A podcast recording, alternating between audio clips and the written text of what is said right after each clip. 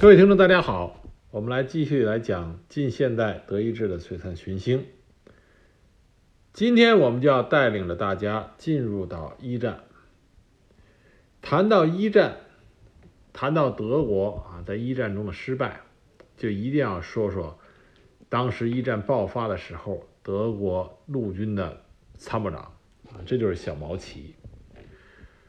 那基本上现在对小毛奇在一战中的表现的评论啊，是一边倒的对他进行贬低，因为小毛奇他修改了我们之前提到的施里芬那个天才的计划。大部分的评论都认为小毛奇对施里芬计划的修改是错误的，而这个修改导致德军在一战爆发以后没有完成对法国军队的迅速的合围和歼灭。使得最后德军被迫进入到东西两线的这种啊阵地战。那进入到这种状态以后，德国的战败就是不可避免的。那我们这一集里呢，就稍微客观的分析一下啊，因为完全把这个罪责放到小毛奇的头上，也并不是很公正。小毛奇虽然算不上天才的名将，但是作为一个总参谋长，对于一个职业军人来说，他的行为啊，也是属于超出了平均水准之上，算是一个优秀的啊军人。那么，只是说压在他身上的这个重担啊比较重，因为德国当时已经是啊两线作战，这不是由小毛奇他所能决定的。这是因为我们上一集讲过的，因为奇葩的皇帝威廉二世把所有人都得罪了，所以从一战开打。德国人就进入到两线作战的模式。在施里芬计划里边，施里芬认为在东线德军完全采取的是守势，那前提条件就是说，要不俄国人就是装装样子，要不就是俄国人的战斗力不行。但是这两个条件在一战爆发的时候都并不啊都并不准确。俄国人不仅没有装样子，而且配合了英法盟军，在东线对德军发动了进攻。那么再一个就是说，德军并不是啊，俄俄军俄军并不是说战斗力低下。虽然在一战中，沙俄的军队在所有的军队里边啊实力是最差的，但是依然啊不能说他不屑不堪一击。所以他在东线给德军的压力还是很大的。在这种压力下，作为总参谋长的小毛奇，他做出啊从西线调部队去增援东线。这也无可厚非，所以现在很多人在评论小毛奇的时候，用了太多的“如果这样怎么怎么样”，如果他不改动施里芬计划怎么怎么样。但是如果把任何一个将军放到当时的小毛奇的位置上，我想大部分的军人啊，大部分的将军都做的不一定比小毛奇好。当然，军事上的天才，那天才总是有的。小毛奇绝对不能算是一个军事天才，所以那些军事天才肯定会有可能比小毛奇做得更好。当然，我们这里想说的是，小毛奇啊，他不是说他很差，他也是挺优秀的一个总参谋长，只是他距离天才还是比较遥远。小毛奇在当总参谋长之前，他实际上参加过普法战争，在普法战争中，他参与了掷弹兵第七旅啊，而且英勇作战。所以，作为一个战术啊战地指挥官来说，小毛奇是一个合格的战地指挥官。后来呢，他加入了总参谋部。当老毛奇啊岁数比较大的时候，老毛奇自己没有孩子，所以呢，就让小毛奇当了他的副官。在老毛奇去世以后，小毛奇就成为了威廉二世的副手，进入到当时德意志皇帝的权力的核心。在一九零二年的时候，他升任为中将。一九零六年，他被任命为德意志军队总参谋部参谋长，继任的是施里芬。啊，在他之前的参谋长是施里芬。小毛奇跟他的叔父啊，从外形上看有很大的不同。老毛奇长得弱不禁风啊，瘦干啊，跟个瘦竹竿一样。啊，当时还被威廉一世嘲笑过，说他看他这样子就不像个军人。那小毛奇不一样，小毛奇他经经受过正规军校的训练，啊，也进过兵营，带过兵，而且他本人长得是健壮高大，一副宽大的肩膀，待人和蔼，举止端庄。他和他前任施里芬不一样，施里芬呢一心只会研究战史、研研究战术和战略，没有其他任何的业余爱好，而且为人尖刻啊，而为人尖刻。但是小毛奇则不一样，他有广泛的兴趣爱好，啊，最爱听歌剧《浮士德》，很有文艺范儿，所以呢，和威廉二世啊君臣相当的融洽。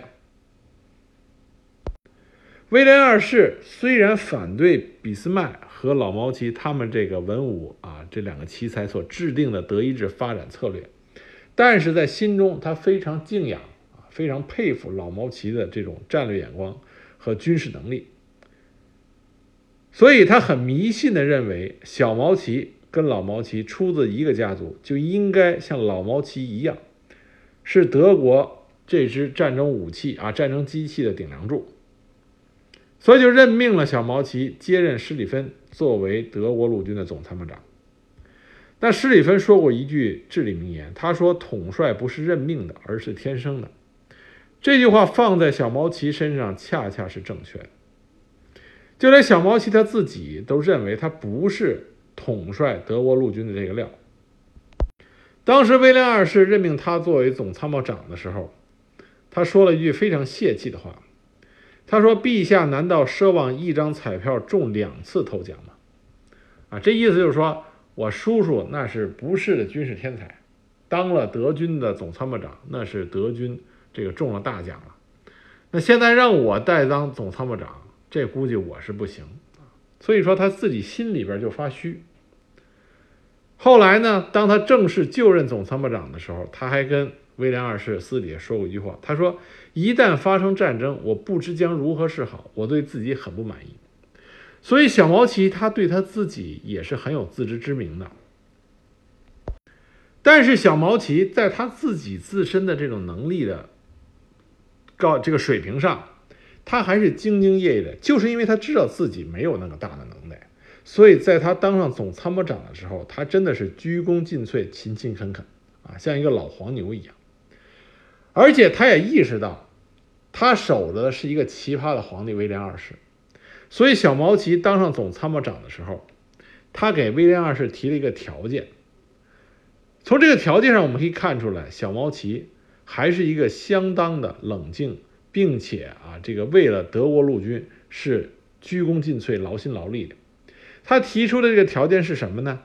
他这个条件就是。要让他当总参谋长可以，但是从他上任之之时起，皇帝啊，就是威廉二世，不得介入任何军队指挥问题，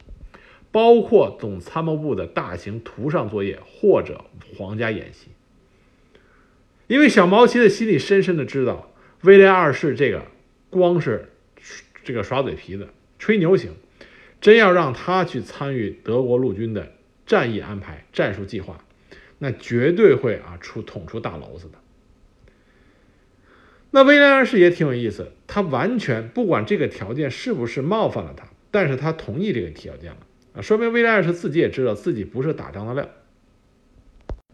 那么在小毛奇当上总参谋长以后，他的勤奋和孜孜不倦的这种啊忘忘我精工作精神，帮助他还是掌握总参谋部掌握的不错的。当时在小毛奇的领导下，德军的总参谋部对于法军、比利时军、英军、俄军他们的军力变化、部队的这个啊不同的部署的改变啊，都能保证准确的信息上的这种及时更新。而且小毛奇他非常注意德国军队对于那些先进的啊现代化武器的。装备的迅速的更换，啊，这也是小毛奇做的非常到位的，这使得德军在装备上始终处于当时世界领先地位。另外一个，小毛奇他在战略上提出了啊以战养战，在战争过程中不断的发掘占领地的资源，来援助德国它的军工业生产。这个想法和理论在后来二战时候也被德军啊当当时被希特勒。运用的比较好。但是就因为小毛奇他认为自己的能力不行，所以在总参谋长这个位置上，他不停的反思自己啊，审视自己的想法。这点上我们要给小毛奇平反，因为如果小毛奇是一个不负责任的总参谋长，他完全可以照搬施里芬计划，不需要改动，因为施里芬当时在德国就是相当于老毛奇之后的军神一样。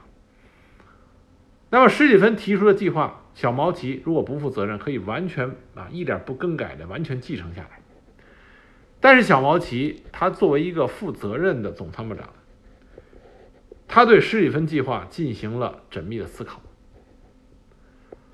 我们现在啊，不说如果施里芬计划照着原封不动的实行，怎么怎么样，这是不切实际的。为什么？因为施里芬在制定这个计划的时候，他所依据的法军实力、俄军实力包括英国人的实力，在一战发生发生之前已经发生了很大变化。我们之前讲过，施里芬的计划是东线守，然后在西线左翼守，右翼攻。左翼和右翼的兵力是一比七。但是事实情况是在一战发生之前，法国人啊，因为普法战争，法国人受了奇耻大辱，所以法国一直是想啊能够扳回一局。而法军的总参谋长是霞飞，霞飞在一次大战中也奠定了他的威名，那也不是省油的灯。当时法国为了对德军作战能够一雪前耻，制定了一系列的作战计划。在一战开始的时候，法军对德军作战计划已经到了第十七号，也就是说，在他之前已经有过十六个版本的作战计划。由此可见，法军。为了能够打败德军，也是花了大力气的。这点上来说，小毛奇他是知道的，所以小毛奇很忧虑西线左翼能不能扛得住啊法军的进攻。如果有兴趣的朋友，可以看一看施里芬计划的这个地图。施里芬的计划是有很大的冒险性，因为如果他的左翼，抵挡不住法军的进攻，就有可能将整个右翼，因为右翼是向前突进的，那左翼如果你挡不住法军，法军就像好像你一个右胳膊伸出去了，那么一旦左翼挡不住法军，法军就像是从你的肩膀那个地方会一刀切进去，把你整个突出去的右翼完全啊和后边德国的本土断裂开来，这将是极大的一场灾难。所以小毛奇他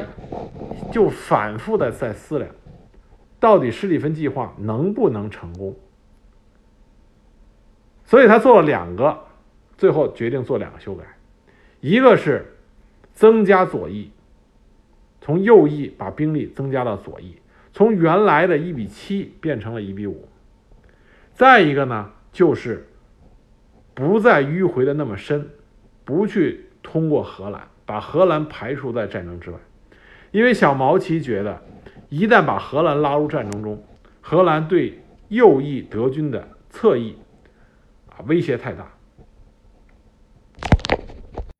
但是这种改变，让小毛奇这种更新版的啊施里芬计划二点零，又有了一个，其实有了一个非常大的风险，就是你既然如果不迂回到荷兰，就要进攻比利时。而比利时这个时候有一个强大的要塞，就是列日要塞。所以说，小毛奇的改动并不是一心求稳，他也有他冒险的地方。那幸亏后来啊，鲁登道夫亲自指挥对列日要塞的作战，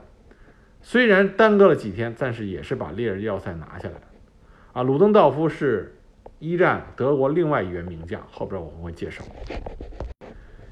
那么鲁登道夫这员一战中，我们公认的鲁登道夫是在一战中德军啊最厉害的一员这个战将，非常有战略头脑。他当时就在总参谋部。小毛奇对施里芬计划的修改，鲁登道夫是出了大力气的。那么如果说小毛奇他的军事指挥水平和战略水平不够，鲁登道夫他的战略水平是公认的，是不错的。既然鲁登道夫能够同意并且和小毛奇一起修改了史蒂芬计划。这说明小毛奇并不是说啊，并不是说一味孤行。史蒂芬计划的被修改，实际上是根据当时的现实情况所做的一次，从当时来看是比较有根据的一次修改。如果我们现在回头去看马恩河战役，也就是说施里芬计划彻底破产的，那么当时一战的最第一个对吧重要战役马恩河战役。如果看马恩战役的马恩河战役的整个过程，真正让施里芬计划破产的地方，是德军不得不调了两个军去东线支援，因为俄军的啊沙俄部队的压力太大，这才是。使得施里芬计划彻底破产，使得德军在西线啊陷入被动的根本原因。那这个根本原因来自于哪儿呢？来自于就德军不应该两线同时作战啊，不应该同时招惹法国和沙俄。而这个招惹两边产生这种两线同时作战的罪魁祸首是谁呢？就是威廉二世。所以小毛奇他没有办法。德军一旦开始两线作战，就意味着啊，意味着德国军队的失利。这个时候就已经离失败不远。二一战如此，二战也是如此。为了说明小毛奇他的守护的这位威廉二世是一个奇葩皇帝，我们举另外一个例子，就是在一战刚开始爆发的时候，威廉二世，威廉二世当时居然相信的相信了德国驻英大使的忽悠。他居然相信英法两国不会和德国打仗，德国只要收拾俄国就够了。所以当时他对着小毛奇兴奋地宣布说：“太好了，朕的全部军队都开赴东方去对付俄国。”把小毛奇给生生吓了一跳。小毛奇当时就跟威廉二世说：“陛下可别这样。”结果威廉二世这时候还讽刺小毛奇，他说：“若是你叔叔叔，肯定会给朕另一种答案。”当时小毛奇气得不行，啊，气得不行。由此可见，小毛奇所面对的这个奇葩皇帝，对于整个德国人啊，德国进入到一战，实际上是拖了极大的后腿。那么，小毛七虽然修改了施里芬计划，从右线啊，从一呃从西线右翼派就拉出了部队去补充了左翼。但他对面的霞飞啊，霞飞将军就是法军的统帅霞飞。当时他制定的十七号计划也并不比小毛奇的计划高明到哪儿去。当时霞飞居然认为法军的实力已经强于德军，所以一门心思的把主力摆在了法德边境，妄想迅速东进，一路打到柏林。从这一点上来说。小毛奇更改他的施里芬计划，加强西线的左翼，其实歪打错招。也许他不增加左翼的实力，那可能霞飞的十七号计划就成功了，真的能够突破德军的左翼防线。就是因为小毛奇加意加强了左翼防守力量，所以一战开始以后，法军在法德边境根本就没有啊突破。德国在西线左翼的防线，从这点来说，你就说小毛奇更改史蒂芬计划到底是对还是错呢？那么另外一个小毛奇作为德军的总参谋长，在开战之前，他的准备工作是做的相当的完美的。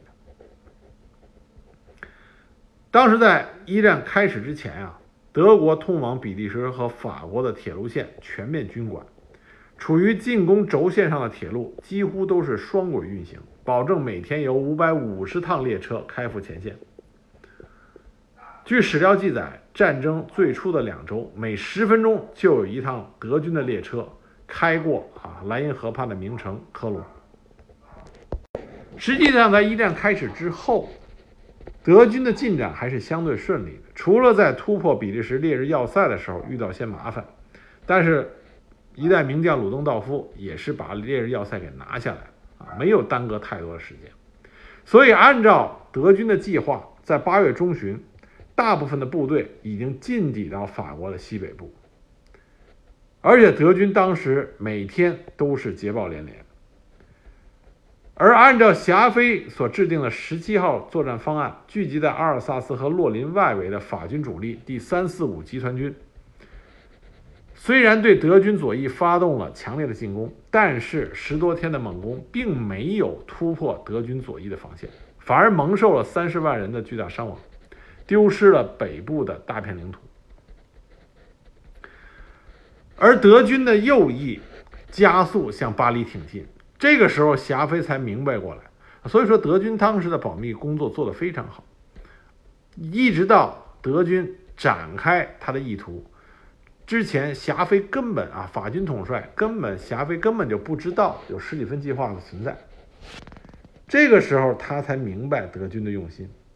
所以只能放弃阿尔萨斯和洛林方向的进攻，进入全面的战略防御。德军当时进展的很迅速。巴黎城内已经人心惶惶了，德军右翼集团的先锋第一集团军已经可以看到埃菲尔铁塔了，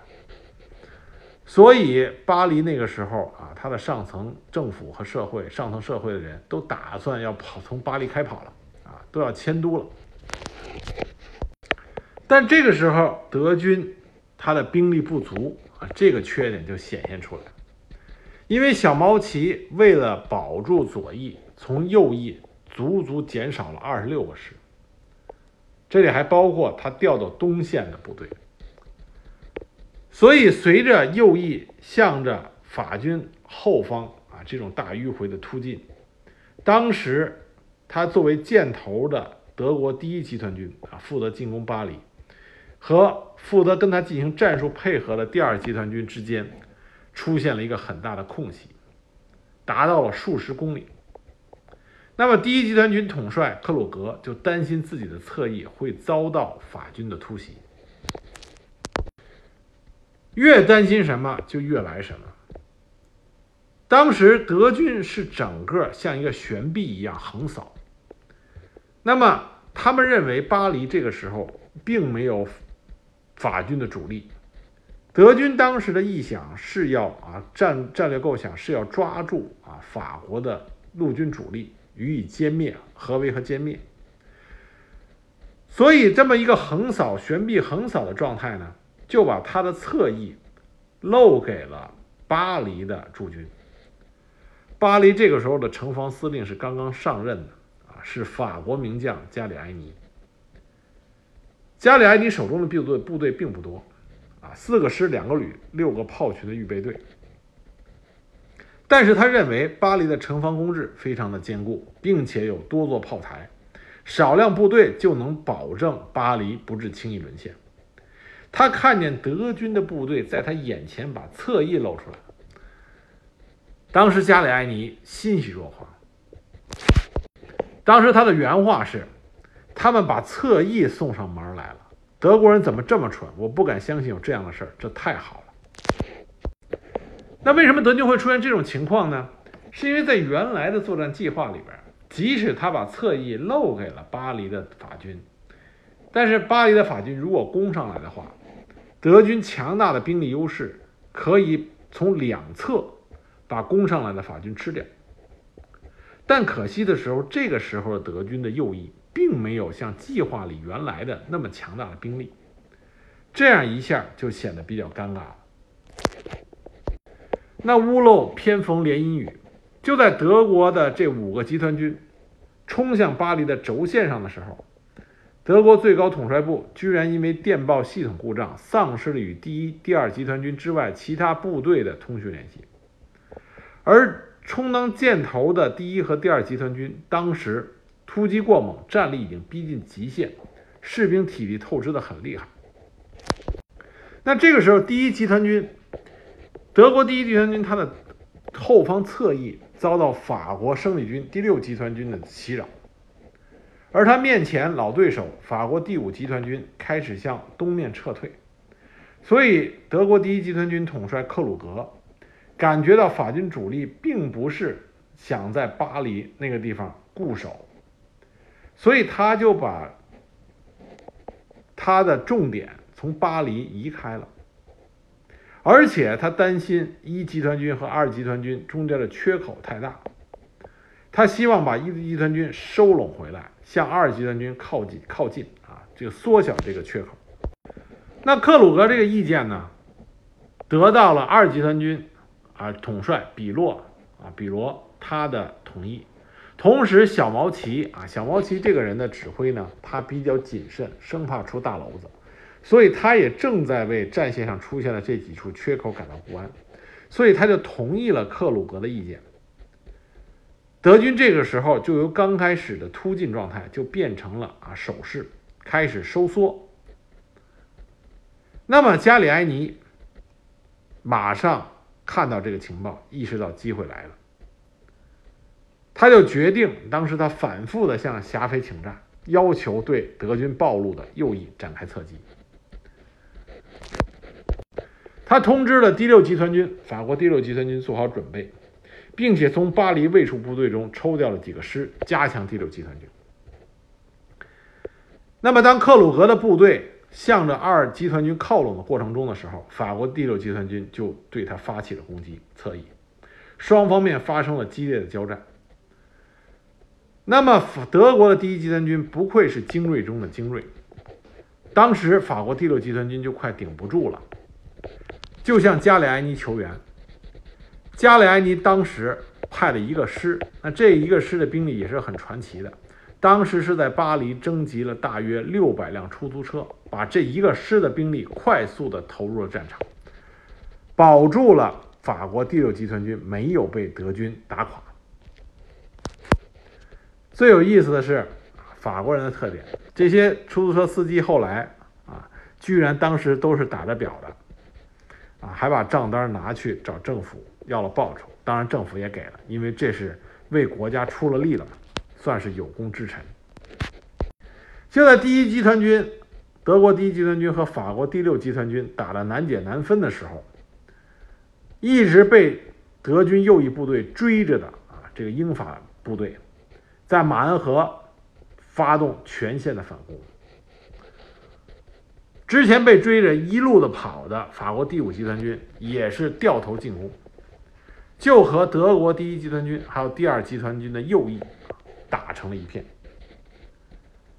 正在厮杀难分难解的时候，英国远征军的三个军，这时候英国远征军也到了，英国远征军的三个军就悄悄地从。德国第一、第二集团军之间的缺口啊，渗透进去，这就很危险了。因为这样的话，德国第一、第二集团军就有可能面临被分割包围的危险。于是，第二集团军统帅比罗率先下令所部撤退。克鲁格所率领的德国第一集团军虽然在战场上已经占据了上风，但是已经孤立无援。一看二集团军撤了，所以也在同一天后撤。至此，德国所有的集团军全部后撤，马恩河会战结束，德军想要速战速决的这个计划被粉碎了，法国人也保住了巴黎，德国人由这种想快速歼敌，被拖入了阵地战。那么，整个马恩河会战中，双方投入兵力总计约一百五十万人，伤亡近五十万人，法军损失二十万二十五万。英军损失一点三万，德军损失二十二万。从战损比上来说，德军还是稍微占点便宜。但是从战略上来讲，啊，整个战局来说，马恩河会战的结果就意味着德国已经无法赢得这场世界大战。所以，当得知马恩河会战的结果之后，小毛奇专门找到威廉二世啊，说一句最经典的话：“陛下，我们已经输了战争。”那么马恩河会战使得德国丧失了快速击败法国、再回来对付俄国的机会，自此就陷入了东西两线作战的糟糕困境。德国一旦进入两线作战，他的战败就是不可避免。所以小毛奇陷入了深深的绝望，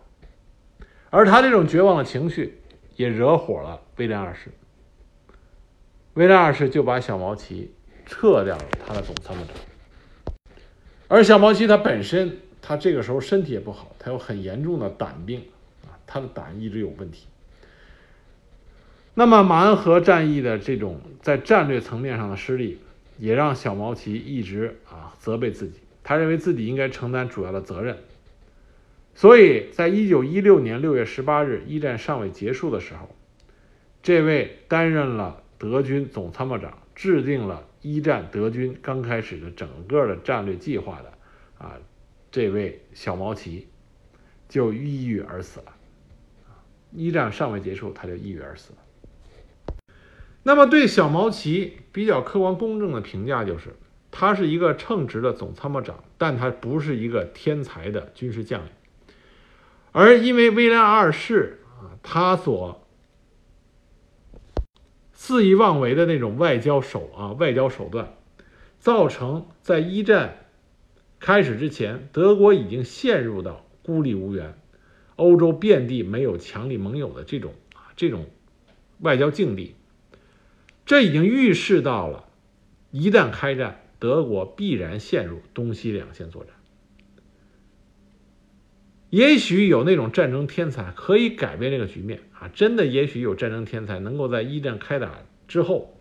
啊，十天之内击垮法国，然后再掉头打俄国。我们知道，想十天之内打掉俄国是可能性不大的。那也许有战争天才可以在十天之内打掉法国，啊，希特勒差点就完成了这件事情。但是，一战的时候，德国那个时候没有这种战争天才。所以，小毛奇，他作为总参谋长，不得不去打一个从开始就已经是啊意味着败局的这一场仗。他又不是一个天才的指挥家，所以最后一战，德国战败的这个黑锅就只能由小毛奇这个可怜的小毛奇背上。我相信百分之九十五的军人。如果在小毛奇的那个位置上干的，可能还不如小毛奇干得好。很可惜，那时候德国没有那剩下的百分之五啊。现在来看，那个时候没有那剩下的百分之五。就算把当时德国一战时最厉害的鲁鲁登道夫啊放在那个位置上，而且鲁登道夫也的的确确在啊小毛奇的身边，你看他也没有能够做出这种力挽狂澜的惊人之举。啊，因为太难了，你已经必然陷入东西作两线作战，这是不可能胜利的战争了。所以我们觉得应该给小毛奇一个比较客观的评价，他是一个比较负责任的总参谋长啊。那今天呢，我们就讲到了这个一战啊开始时德军的总参谋长小毛奇。那么下面几集呢，我们就会慢慢的讲一战中在德国啊德国军队里负责战场指挥的。啊，剩下的那些德军的名将。